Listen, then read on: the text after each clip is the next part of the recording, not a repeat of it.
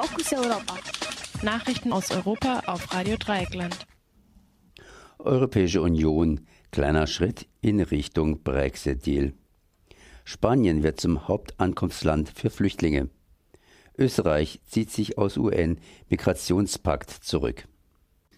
In den Verhandlungen zwischen Großbritannien und der Europäischen Union gab es offenbar Fortschritte. Nach Medienberichten sollen sich beide Seiten darauf geeinigt haben, dass britische Finanzdienstleister weiter Zugang zum europäischen Binnenmarkt haben. Die Finanzbranche müsste sich allerdings nach europäischen Vorgaben richten.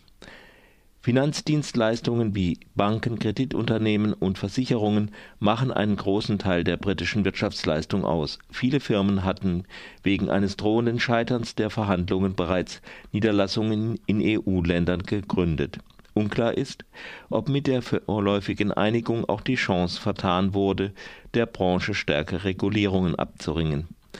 Der das Hauptproblem der Brexit-Verhandlungen bleibt allerdings nach wie vor die Grenze in Nordirland.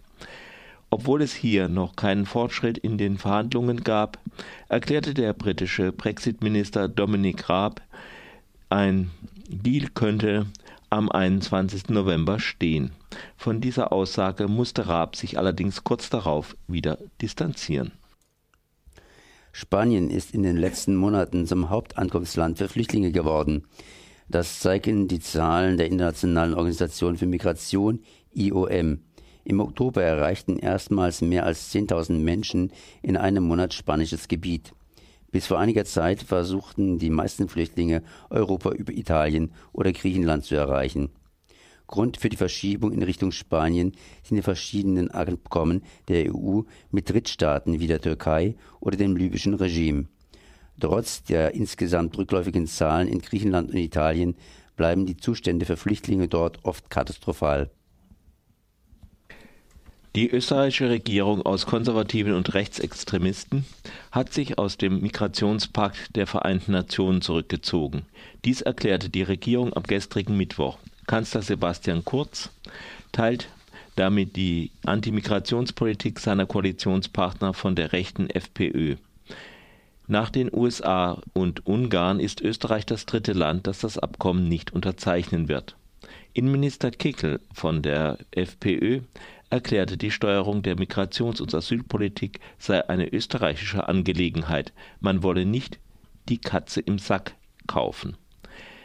Kanzler Sebastian Kurz lieferte eine ähnliche Erklärung auf Twitter ab.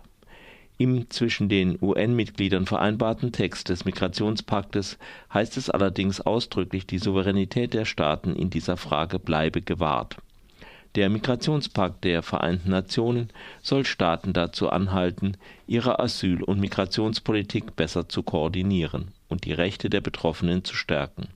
Für Rechtspopulisten ist das Abkommen ein willkommenes Beispiel für angebliche Pläne zur Masseneinwanderung nach Europa und in die USA. Konkret hätte das Abkommen wenig bis keine Auswirkungen auf die nationalen und internationalen Gesetzgebungen. Kritik an der Entscheidung gab es von Seiten österreichischen Roten Kreuzes, der Opposition und EU-Kommissionspräsident Jean-Claude Juncker. Das Rote Kreuz erklärte, aus humanitärer Sicht ist es unverständlich und ein falsches Signal, dass es die Bundesregierung nicht geschafft hat, sich zu einem Minimalkonsens der Menschlichkeit durchzuringen, gemeint diesmal die österreichische Bundesregierung.